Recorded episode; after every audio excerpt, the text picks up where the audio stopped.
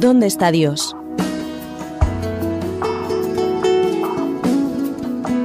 Esa es la pregunta que miles de personas se hacen alrededor del mundo cuando contemplan el dolor y el sufrimiento que reinan en la sociedad.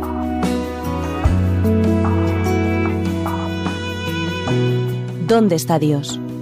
Un programa en el que trataremos de conocerle un poco más y dar respuesta a este gran interrogante.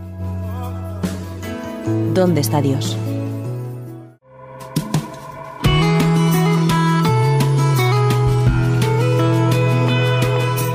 Bienvenidos un día más al programa ¿Dónde está Dios? Hola, ¿qué tal estáis? Tenemos dos invitados, estamos encantados de tener dos invitados nuevos en nuestro programa. Os presento a Daniel Moreno. Hola, ¿qué tal? ¿Cómo Bienvenido, estás? estudiante de tercero de teología, y tenemos también a Alexander Pinilla, también estudiante de teología. Muchas gracias por la invitación que nos habéis hecho. Estoy muy contento de estar con vosotros para compartir este apartado de la palabra de Dios. Me agrada que teneros aquí y poder también compartir y que nos expliquéis, bueno, qué es lo que dicen las escrituras. Bien, en este programa continuamos con la temática de las parábolas. Hemos visto ya una buena parte y, bueno, por cierto, algunas de ellas están realmente interesantes. Y lo que vamos a considerar ahora, aunque es sencilla, pero vamos a considerar una parábola. Aunque es sencilla, debo destacar que no por ello es menos importante. Se trata de la conocida parábola del fariseo y el publicano.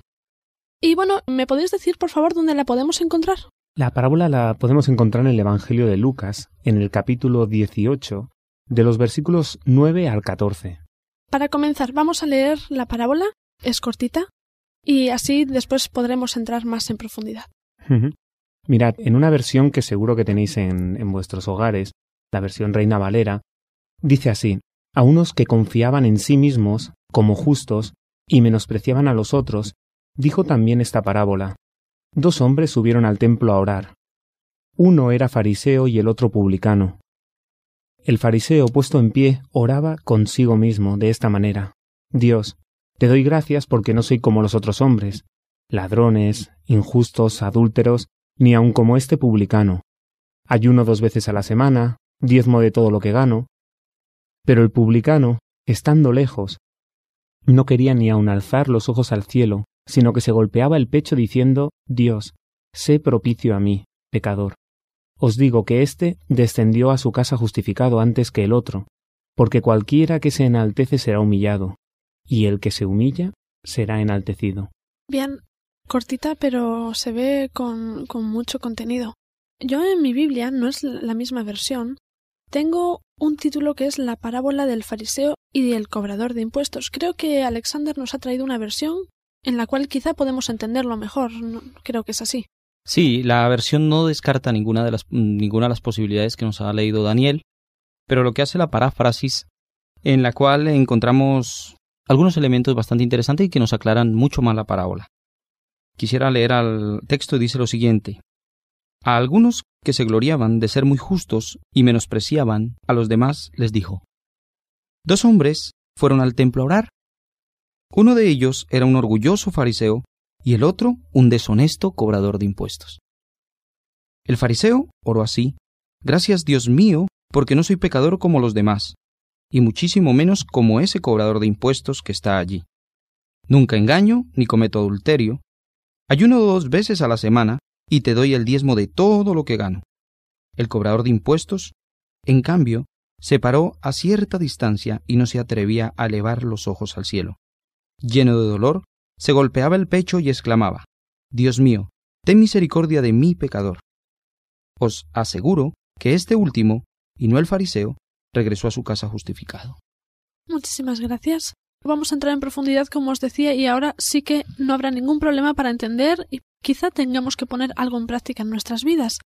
Y para ello vamos a analizar cuál es el tema principal de esta parábola. Y quiero que me expliquéis también el por qué. Es interesante porque si tuviéramos que ubicar la parábola nos daremos cuenta que estamos dentro del capítulo 18 y de alguna manera en la en la ilustración que Jesús nos explica con anterioridad nos explica la insistencia en la oración. Pues bien, en la parábola que estamos estudiando lo que se nos está explicando es la forma que tenemos que orar. Y como nos hemos fijado, nos establece dos paradigmas, dos modelos de aquel entonces que no dejan de reproducirse también en nuestros días, el fariseo y el publicano. Y em, os haré otra pregunta. A mí me ha llamado la atención mucho en el versículo 9 una frase que dice unos que confiaban en sí mismos como justos. ¿Podemos afirmar que se trataba de los escribas y fariseos? ¿Eran estos los que decían esta frase? Pues la verdad es que Jesús plantea claramente cuál es el receptor de la parábola, unos que confiaban en sí mismos. Y lo primero que podemos pensar es que nos estamos refiriendo a los fariseos, pero en este caso pueden ser todas aquellas personas que podamos caer en este error. Considerarnos con un exceso de confianza, considerarnos una opinión demasiado elevada de nosotros mismos, o considerarnos que, bueno, que somos mejores que el resto de los mortales. Además, ahora que hemos entrado a hablar de los fariseos y de los escribas, me gustaría, por favor, que nos explicaseis a los radioyentes y a mí también, quiénes son los fariseos y quiénes son los escribas. Bueno, los fariseos es una secta o partido religioso, es un partido religioso conservador del judaísmo, ¿no? En tiempos interesantes y del Nuevo Testamento es donde más aparecen, digámoslo de esta manera, es un grupo que tiene una relevancia bastante interesante en tiempos de Jesús. Podemos, aunque sin salirme mucho del tema, y es decir que si para nosotros en este momento un niño quisiera ser, por hacer algún comentario, un niño quisiera ser su protagonista principal, como en estos momentos en el fútbol, mm, hablando de cualquier equipo de fútbol, una figura excelente, siempre los niños idealizan o quieren ser como ese jugador de fútbol interesante, ¿no? Pero si lo vemos aquí, en estos momentos un fariseo o estas personas eran personas con un estudio bastante avanzado, eran personas con capacidades mentales interesantes, ya que ellos, entre los temas, se originaron como partido separado en la segunda mitad del segundo siglo antes de Cristo. Sin embargo, su origen es un tanto oscuro. Parece razonable suponer que fueran sucesores de los Hasidim, los píos, quienes apoyaron activamente a los primeros macabeos en su lucha contra los Seleucidas. Eran estrictamente ortodoxos, eran personas muy a la ley, muy, muy conservadores en cuanto a las leyes. Eh, perdonadme, si no me equivoco, eh, los fariseos se hacían llamar a sí mismos compañeros o los santos. Se llamaban a sí mismos de esa manera. Eso creo que se refleja muy bien en la parábola. Así es. Eran personas que podríamos incluirlas en el grupo de las personas morales, decorosas, que aparentemente eran virtuosas, que si hablamos de niveles de religiosidad eran los mejorcitos, lo mejor de lo mejor. En cambio, qué curioso, ¿no? El contraste que se establece en la parábola. El publicano era lo más bajo, lo más rastrero, si lo tuviéramos que decir, el malvado, el licencioso, el pecador, el irreligioso, o sea, peor que un publicano no había nada. De hecho, ni siquiera los fariseos querían tener a ningún publicano ni siquiera acompañando a cualquiera de los perros que tuvieran a su alrededor. Tenemos que tener en cuenta que entre estos dos grupos, digamos entre fariseos y publicanos, unos se encargaban de ser como el látigo del mismo pueblo, ¿no? Porque ambos eran de la misma raza, judíos, por naturaleza, pero claro, uno se encargaba de cobrar para los romanos el impuesto y estos hombres pues no cobraban lo justo, sino que a veces sobrepasaban. Eran látigo, por eso digo, del mismo pueblo, siendo ellos mismos. Entonces, claro, había una diferencia entre, entre los judíos y, entre los publicanos, ¿no? Yo ahora me estoy dando cuenta, según las explicaciones, primero, que si nos llaman publicanos y fariseos deberíamos ofendernos un poquito. Y también me di cuenta de, de una cosa. Como dices, eran látigo, porque cobraban quizás más de lo que debían. Pero en otro sentido los fariseos también eran un poquito de látigo para el pueblo. Mm, bien nos decía Daniel que ellos guardaban las formas, eran muy estrictos en la ley, eran como saber pero no hacer. O decir la letra de la ley pero no el espíritu. A ellos se dirigió Cristo, ¿no? Y un día les dijo a, a, todos, mira, haced lo que ellos dicen, pero no hagáis como ellos hacen. Y muchas veces esto se produce en las personas, ¿no? A veces queremos aplicar leyes, inclusive a nuestros hijos, yo que tengo pues la preciosa oportunidad de tener una niña y cuando le digo a veces algo y resulta que a mí se me olvidó lo que le dije y luego mi niña se acerca a mí y me dice, pero papá, tú me has pedido hacer algo y tú no lo estás haciendo. O sea, nos pasa a los seres humanos esta situación y nos vemos eh, a veces imbullidos, metidos en esta situación que, que de verdad actuamos o a veces decimos y no hacemos. Exactamente, nosotros nos pasa como en los fariseos y los escribas, porque, bueno, me gustaría también que nos hablases un poquito de los escribas, una pincelada de quiénes eran, aunque principalmente la parábola se trate del fariseo, pero creo que eran bastante similares. Sí, los escribas se encargaban de transmitir la ley, de escribirla. Por eso de allí se denomina la palabra escriba. Ellos trataban de, de trascender el texto porque antes era solamente hablado por medio de la palabra, de la transmisión oral, pero luego se llega a escribir. Eran hombres que conocían muy bien la ley, casi de memoria, y por lo tanto ellos eran los que transcribían el texto a las generaciones futuras. Entonces, entre esto, pues eran dos grupos que estaban muy, muy pegados entre los fariseos y los escribas. Andaban juntos porque los unos interpretaban la ley, los otros, los otros la escribían de alguna manera, ¿no? Para aclarar un poquito el tema. Vaya, así que eran realmente parecidos. Y en su forma de comportarse debo imaginar que también. Claro. Bueno, os haré otra pregunta importante, porque hemos hablado de la semejanza entre los fariseos y los escribas, pero ahora quiero que tratemos más, más profundamente cuál es la diferencia, las diferencias esenciales entre el fariseo y el publicano, entre el fariseo y el cobrador. Pues al ir avanzando a lo largo de la, de la parábola nos damos cuenta de que por medio de las formas uno se da cuenta de lo que hay detrás de eso, ¿no? Aparentemente, si tuviéramos un partido de fútbol, los dos equipos están claramente definidos. Dos hombres subieron al templo a orar, uno era fariseo y el otro publicano. Uno de ellos, puesto en pie. Y no sé si os habéis dado cuenta del detalle, oraba consigo mismo. Es decir, de alguna manera interiorizaba la oración, se puso en un lugar donde la gente lo pudieran ver y, a juzgar por la oración que dijo a continuación, verdaderamente sí que estaba orando consigo mismo y no orando a Dios. Y parece un poco contradictorio porque las autooraciones no existen. Sin embargo, así es la situación, ¿no? Y aquí nos encontramos un fariseo que dime cómo hablas y te diré pues qué tienes en el corazón, ¿no? Te doy gracias porque no soy, porque no soy, porque no soy. Pero además soy, ayuno, hago, hago, hago. Y lo que me choca mucho es por qué el fariseo se tiene que meter con el publicano. Ni siquiera como este publicano. A veces nos puede pasar lo mismo. Hacemos una oración y en lugar de dirigirnos a Dios, nos dirigimos a Dios comparándonos o juzgándonos en relación a la persona que tenemos al lado y no, no tendríamos por qué hacer esto. Y esto ya nos muestra un poco cuál es el carácter de un fariseo. Entonces estaba orando consigo mismo, nos dices. Estamos en el versículo 11, ¿verdad? Exacto. Versículo 11, si me permitís lo voy a leer.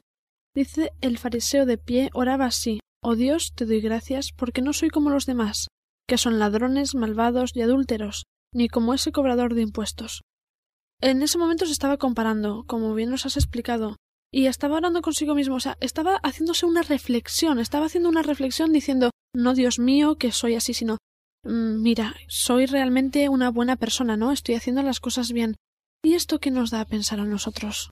Nosotros oramos a Dios o nosotros estamos orando a nosotros mismos. ¿Nuestras oraciones son reflexiones o estamos pidiéndole a Dios, bueno, que nos guíe, que nos ayude a hacer su voluntad? ¿Qué estamos haciendo nosotros? Bastante interesante la pregunta que lanzas porque de verdad que a veces nos sentimos eh, casi en la misma situación, ¿sí? Lo que decía Daniel es bastante importante porque él decía la cuestión de que el uno está puesto arriba y el otro abajo, ¿no? Yo pienso que ante el nivel de Dios o cuando nosotros nos ponemos delante de Dios somos todos iguales. Ya aquí no hay uno más santo o uno más más hundido. Yo creo que Dios a todos nos ama y por todos dio su vida. Y es interesante resaltar que ante esta situación, que no quiero adelantarme a la parábola, más adelante diremos la respuesta a la situación ¿no? que se presenta en ese momento. Muchas gracias. Si me permitís, vamos a dar paso a una pausa musical. Y mientras tanto os dejamos tranquilitos, pero dentro de poco vamos a volver, así que espérennos un ratito. Muchas gracias.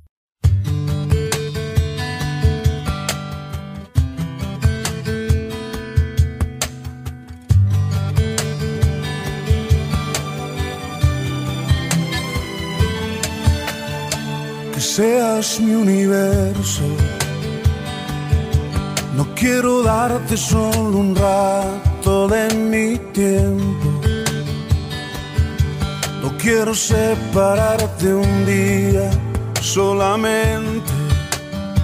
Que seas mi universo.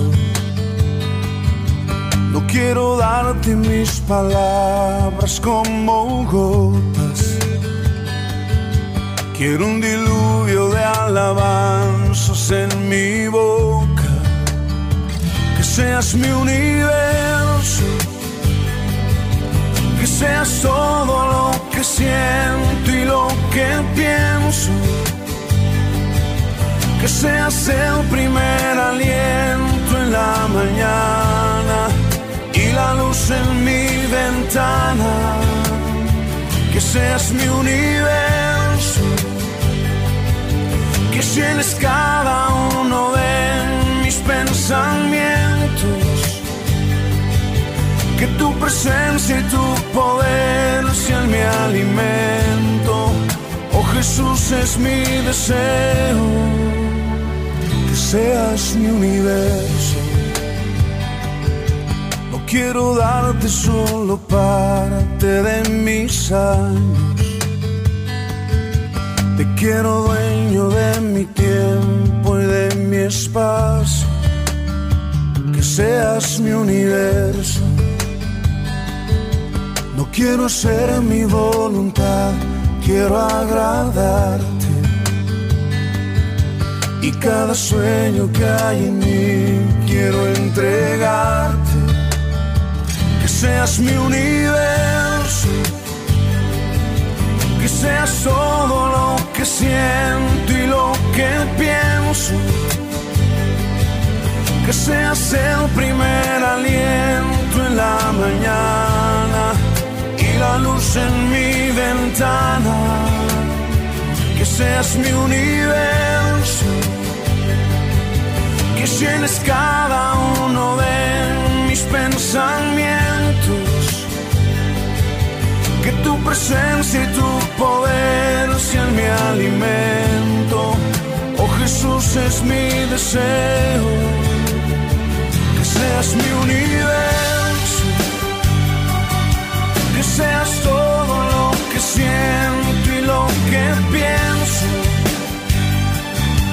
Que seas el primer aliento en la mañana y la luz en mi ventana. Seas mi universo. Que llenes cada uno de mis pensamientos. Que tu presencia y tu poder sean mi alimento. Oh Jesús es mi deseo, que seas mi universo.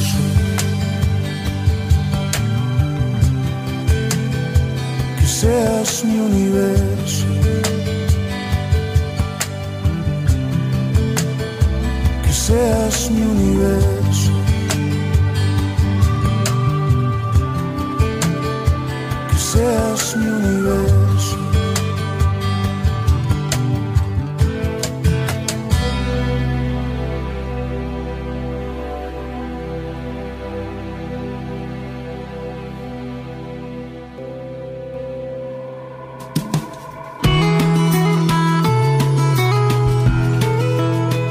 Queridos radioyentes, espero que os haya gustado, espero que estéis preparados para continuar con nuestro programa. Y lo hemos, hemos dejado hablando sobre el versículo 11, cuando el fariseo oraba consigo mismo. Es muy curioso escuchar y leer la oración. ¿Nos podéis leer de nuevo la oración? Encontramos en el versículo 11 y 12, quizás. ¿Nos podéis leer? El fariseo puesto en pie oraba consigo mismo de esta manera. Dios, te doy gracias porque no soy como los otros hombres, ladrones, injustos, adúlteros, ni aun como este publicano vemos que insiste, insiste mucho en presentarse como alguien diferente a los demás. Aparte, el fariseo habla de él mismo de una manera, bueno, aparte de que se está poniendo por las nubes, una expresión que entendemos todos, y presenta unos aspectos que, que me gustaría comentar. Por ejemplo, ¿qué significado tiene que ayune dos veces a la semana? El ayuno, de hecho, era algo muy importante dentro del pueblo judío. Se establecían dos días de ayuno especialmente dedicados a ello, con el fin de poder, de alguna manera, ganarse el favor de Dios. Y esto, esto es difícil de entender, pero es así, es una religión por formas, claramente establecida y con rigurosas normas, pues con el fin de poder, poder llevarlo a cabo. Pero es curioso, ¿no? Porque cuando uno se mira delante de Dios parece mentira que esto pueda ser así, pero ciertamente lo es, ¿no? Si tuviéramos que parafrasear esta oración del fariseo, yo encontré una, una paráfrasis que me parece interesante, ¿no? El fariseo dice algo así como Dios, debieras estar agradecido de tener una persona como yo entre los que han venido a adorarte. Soy incomparablemente superior a la gente común. Tremendo. Madre mía, se está llenando de virtudes. O sea, Dios mío, gracias por tener un hijo como yo, ¿no? Eh, realmente Él es el creador, pero se está subiendo muchísimo más arriba que Dios. Así es. Bien, y hay otro, otro tema que resalta y es el diezmo. El tema del diezmo, pues explíquenos un poco eso del diezmo, ¿no? ¿Por qué lo presenta como, como un mérito delante de Dios? Porque según todas las normas, y especialmente, claro, en la Biblia se encuentra registrado el asunto del diezmo en el libro de Malaquías. Entonces, en esta situación, pues el diezmo, él daba de todo lo que sembraba, de todas sus ganancias, de todo lo que obtenía, el 10% de lo que prácticamente el Señor le daba, ¿no? Era una parte que tenía el pueblo judío y que realmente viene hasta nuestros tiempos y que es importante tener en cuenta porque es un mandato de Dios, no es mandato de los hombres. Pero claro, él quería tomar eso, como decir, yo te doy algo que él no es que lo estaba dando, prácticamente devuelve algo de lo que el Señor le había dado un poquito, regresa al Señor algo de lo que el Señor le ha prosperado, bendiciones dadas, pues ahora da el 10% de aquellas bendiciones, ¿no? Por decir algo, si tenía 10 animalitos, pues daba uno al servicio de Dios porque lo había ganado, porque lo había conseguido. Pero él toma esto y volvemos al tema que estábamos hablando un poquito atrás, y es que esto es un mérito, cuando esto es algo que está en la Biblia como un mandato, ¿no? Digámoslo de esa manera. Podemos resumir que él se estimaba demasiado y iba más allá de la ley. Por lo menos lo intentaba no, como decís, no con sus hechos, pero sí en conocimiento. Aunque vemos también que, que en sus hechos intentaban sobrepasarse un poquito más allá de la ley. Bien, vamos a centrarnos en el publicano. Se dicen muchísimas cosas interesantes. ¿Y por qué se sitúa lejos? encontramos en el versículo que dice que él se distanció y ni siquiera se atrevía a levantar los ojos al cielo. ¿Por qué ese contraste entre su actitud y la del fariseo? Eh, el uno reconoce. Para mí es el reconocimiento de saber que no puede o no tiene los méritos para llegar allí, que sus errores son grandes y se siente triste, se siente muy triste. Yo quisiera decirle a las personas que están escuchándonos, y es que muchas veces creemos que no nos podemos acercar a Dios, que somos tan pecadores que no podemos llegar a Él. Y hay algo interesante. Sí, yo quisiera, si me permites, puedo leer el versículo 13. Mas el publicano, estando lejos, no quería ni aun alzar los ojos al cielo, sino que se golpeaba el pecho, diciendo, Dios, sé propicio a mi pecador. ¿Por qué el publicano no dice nada? De que, o sea, o reconoce sus pecados. Si el uno reconocía que daba el diezmo, que hacía lo bueno, que, bueno, cantidades de cosas que podemos ver inclusive en su mentalidad como, como fariseo, este hombre no dice nada, porque prácticamente el otro había dicho ya todo, ¿no? El otro había dicho, no soy un adúltero, no soy como este, se había dicho todos los pecados, el otro, no el otro no tenía que reconocer nada, ya el otro lo había dicho por él. ¿Cuál era su problema? Y es interesante que, en diferencia, este hombre no se acerca, se sentía en su corazón de que no era digno de nada. Pero realmente aquí, en lo que vamos a continuar, vamos a ver algo bastante interesante que Daniel nos comente. No, y sin embargo, comentando la, la idea que planteas, Muchas veces la cercanía a Dios no se mide por ese tipo de distancias. Probablemente él se quedaría, digamos, ni siquiera se creería digno de pasar la puerta del atrio del templo. Sin embargo, posiblemente estaba mucho más cerca de Dios que el, que el fariseo. Estamos viendo dos diferencias básicas entre el fariseo y el publicano. Primero, está a la vista de todo el mundo. La gente a los fariseos pues los tenía en un buen lugar, ¿verdad? Hablaba bien de ellos porque ellos sabían mucho de la ley y porque, bueno, ellos conocían la palabra de Dios. Y por el contrario, vemos cómo al publicano posiblemente todos le mirarían mal por cobrar impuestos, aunque lo hiciese bien, aunque cobrase lo justo, les miraban mal. Y vemos la segunda diferencia que es más íntima en su relación con Dios. Ahora vamos a analizar el versículo 14 porque creo que es básico para entender, como bien nos habéis explicado, cuáles son las actitudes y sus sentimientos. Llegamos a un punto muy importante. Y por favor, decidnos qué significa cuando dice descendió a su casa justificado antes que el otro. Hay otra versión que quizá lo dice mm, de una manera más clara. Volvió a su casa ya justo, pero el fariseo no. Esto es tremendo lo que estás planteando, porque fijaros que estamos hablando de palabras de Jesús. Estamos hablando de una historia que posiblemente estaría basada en hechos reales, y estamos hablando de una conclusión que procede de labios de Jesús y que por tanto, a los ojos de Dios en el cielo, realmente esto sucedió así. Por tanto, es impresionante el conocer que si nosotros hubiéramos sido espectadores de esta situación, de esta, de esta escena, posiblemente rápidamente nos hubiéramos decantado al fariseo. Era el que se merecía la mejor silla, el que aparentemente parece una fachada excepcional y demás, ¿no? Sin embargo, a los ojos del cielo, que es lo que verdaderamente importa, el que bajó justificado fue aquel que no dependió precisamente de su propia justicia. Yo sé que es un tema profundísimo. Eh, has tocado un tema que es, es maravilloso, la justificación. ¿Qué significa eso? Significa que el publicano, al golpearse el pecho, al bajar la mirada al suelo, al sollozara mientras hablaba, estaba denotando que tenía un corazón contrito, un corazón desesperado por un perdón que no podía obtener de ninguna manera. Entonces, podemos ver ahora mismo por los ojos de Dios. Suena muy fuerte, pero podemos ver por los ojos de Dios. Daniel nos ha hecho reflexionar sobre un punto muy importante, actitudes que tenemos nosotros en juzgar a otros. En decir, mira qué buena persona, qué bien se comporta, y seguro que este tiene merecido el cielo. Seguro que lo habéis escuchado más de una vez. Mm. Bueno, vamos a analizar un poquito, vamos a explicar un poquito más el significado de justificación. Eh, si me podéis decir, mm, no os pido que tengáis una definición de la enciclopedia, pero seguro que algo podemos arrascar y buscar por ahí. Personalmente, para mí la justificación es algo revertido de parte de Dios. La justificación es algo que nosotros podemos declararnos, y viene la palabra justo, justicia, de ser justos ante una situación que es el Señor quien la prodiga, quien es el Señor el que la da. Hay una situación, es creer, ¿no? La fe como punto fundamental de esa justificación. Yo no puedo ganarme el cielo con obras. Yo no me puedo ganar el cielo solamente diciendo yo soy bueno, yo hago esto, yo hago aquello y por ello yo me merezco el cielo. No, porque es solamente Dios quien puede dar la salvación. Y tenemos en cuenta que Él fue el que murió en la cruz del Calvario, derramó su sangre preciosa para darnos la salvación. Es aceptarle, es decirle al Señor, o sea, decirle que aceptamos esa gracia sobre nosotros, esa justicia. Y por eso el, publicano decía, sé propicio a mi pecador. Sé propicio porque yo no tengo nada. En estos momentos te necesito, Señor.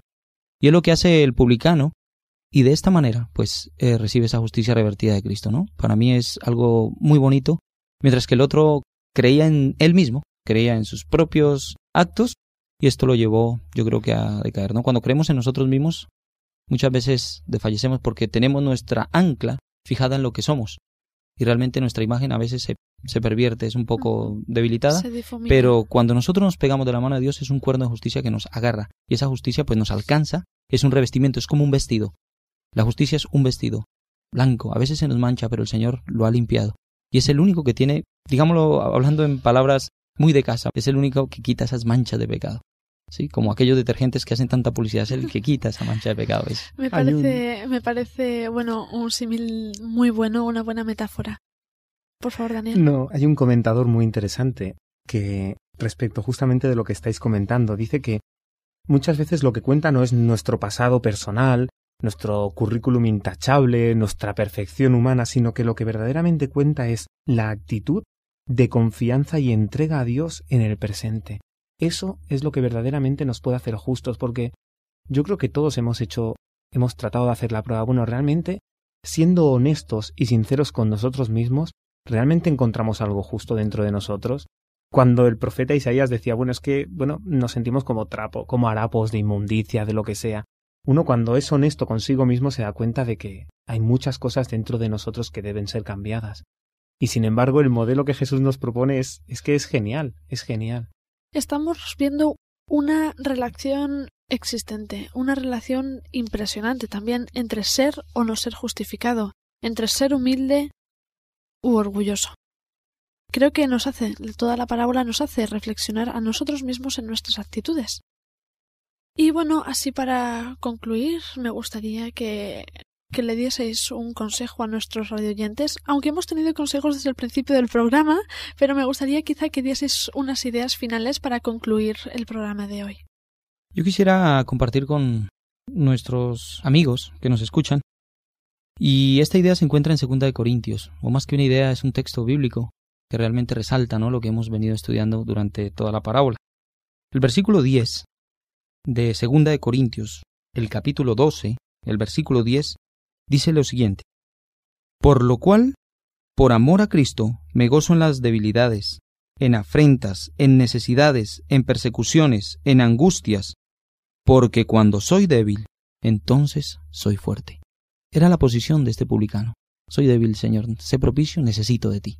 Es en aquella debilidad donde Dios nos toma, donde Dios se hace grande y donde su poder se manifiesta. No es un sentido de decir Dios quiere aplastarnos y nos quiere ver humillados. No.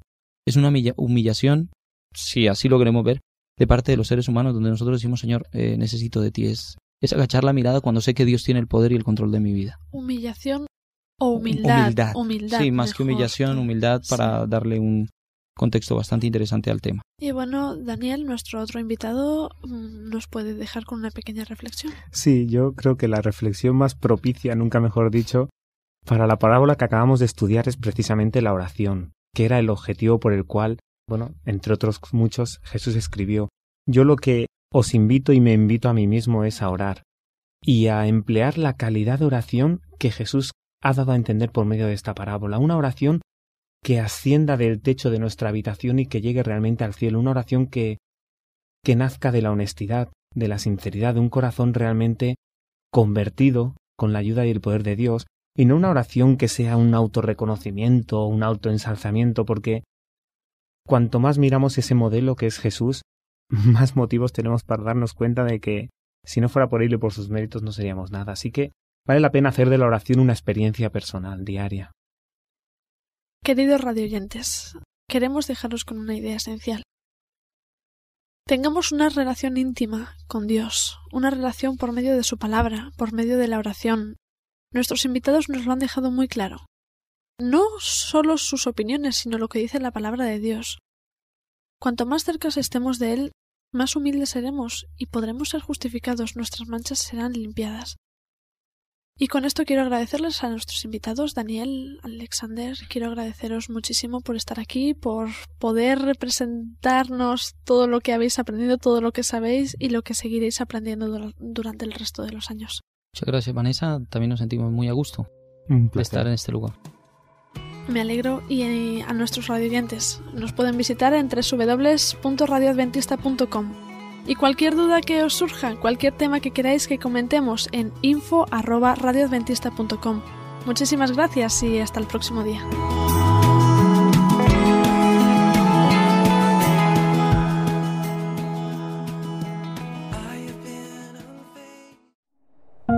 Producido por hopmedia.es